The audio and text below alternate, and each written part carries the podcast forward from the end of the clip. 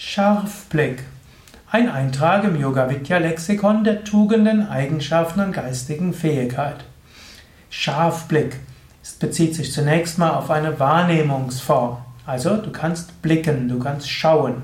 Und wenn du gut schauen kannst, dann hast du Scharfblick. Zum Beispiel, ohne Brille habe ich gar keinen Scharfblick. Ich habe zwar jetzt keine Brille an, um jetzt einen Vortrag zu geben, wo nur eine Kamera mich anschaut und vielleicht noch die Kamerafrau. Dazu brauche ich jetzt keine Brille und dann kann ich eben leichter einfach sprechen. Im Alltag, um scharf sehen zu können, brauche ich eine Brille. Und daher kommt auch dieser Ausdruck, man kann scharf sehen und verschwommen sehen. Auf eine gewisse Weise mag ich auch manchmal, wenn die Welt etwas verschwommener ist. Hm, das hilft so ein bisschen, ne? sich mich verbunden zu fühlen und tatsächlich nicht scharf zu sehen, hilft manchmal auch Licht zu sehen und irgendwo so feinstoffliche Energien wahrzunehmen. Aber angenommen, ich will zu einem Menschen sprechen und ich will auf seine, auf seine Stimmungen besser eingehen zu können, gut, ich könnte probieren, ihn mehr zu fühlen, mehr die Aura zu sehen oder eben eine Brille aufzusetzen, um zu schauen, wie reagiert er auf das, was ich sage. Oder angenommen, hm, ich will irgendwo schauen, was ist in der Entfernung, brauche ich auch einen Scharfblick.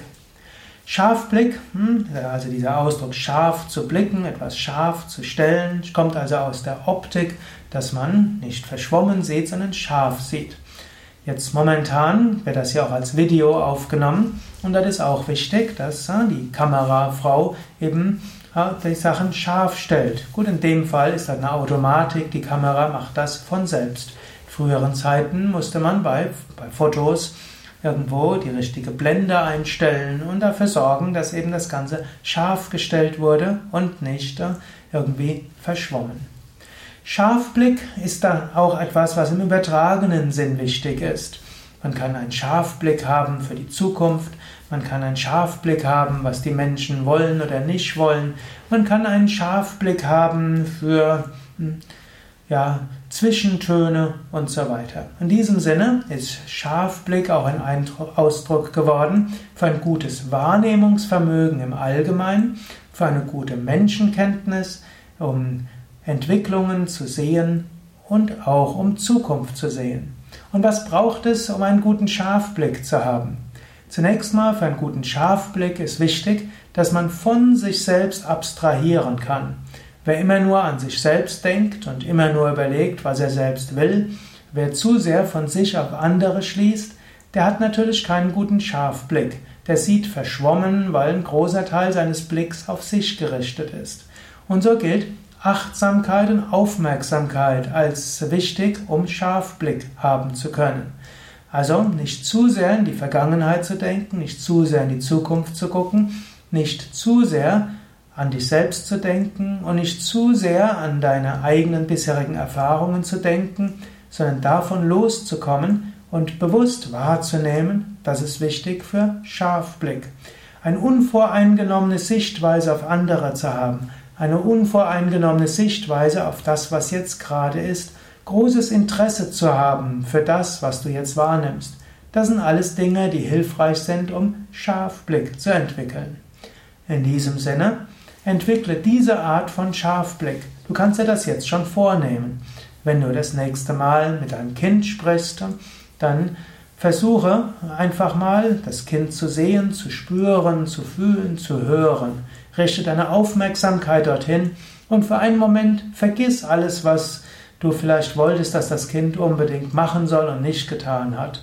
Für einen Moment habe diese Art von mitfühlendem Wahrnehmen im Hier und Jetzt. Daraus kann sich auch Scharfblick entwickeln. Genauso auch mit einem Partner, mit einer Partnerin oder mit einem Kollegen, deiner Kollegin. Nimm den Kollegen, die Kollegin genau wahr. Spüre sie, sieh sie an und versuche sie zu verstehen. Genauso auch die Projekte, die angefangen sind oder die Anliegen, die andere Menschen haben oder die Pläne, die zu machen sind.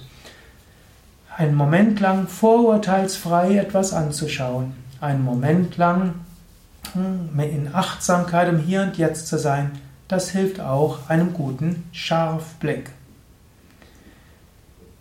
Ja, überlege selbst, hm, was für dich Scharfblick noch heißt Natürlich, Scharfblick muss auch ergänzt werden durch Liebe und Mitgefühl, Einfühlungsvermögen und manchmal ist auch etwas Weichheit besser als nur Scharfblick zu haben.